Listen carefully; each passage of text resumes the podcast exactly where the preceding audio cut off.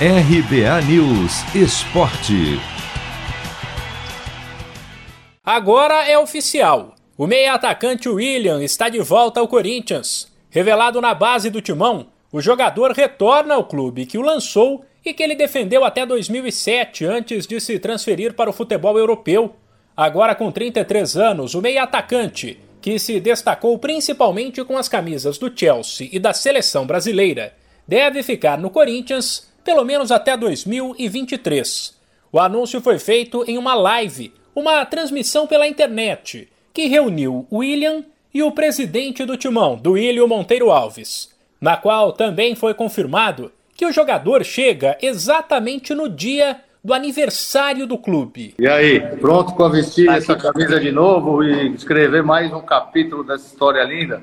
Tô pronto, tô pronto, aqui na expectativa de poder voltar e e vestir essa camisa. Quando que você chega? Chego na quarta-feira. Chego no dia do aniversário. Ô, oh, presente bom. Porra, muito feliz, William. Muito feliz em ter você de novo. Ah, obrigado. Eu que agradeço. Estou muito feliz. Com certeza será um prazer imenso poder vestir essa camisa de novo.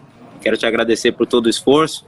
Você, toda a diretoria, tá bom? comissão técnica, todo mundo que, que tem um carinho especial por mim, o respeito também. Quero agradecer a todos os torcedores também pelo carinho, recebendo, tô recebendo muitas mensagens de apoio, de carinho deles e quero agradecer a todos eles também.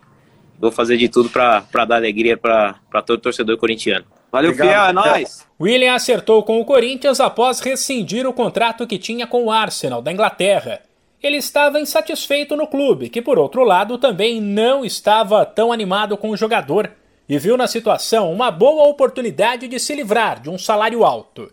Apesar de ter cortado gastos na primeira metade do ano para ter mais folga para contratar agora, o Corinthians está atrás de um parceiro para ajudar a bancar as despesas com o atleta.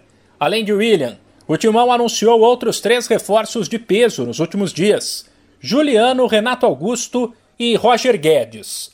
Esse último, aliás, que é o único dos três que ainda não estreou, teve o nome publicado no bid da CBF nesta segunda e está liberado para jogar.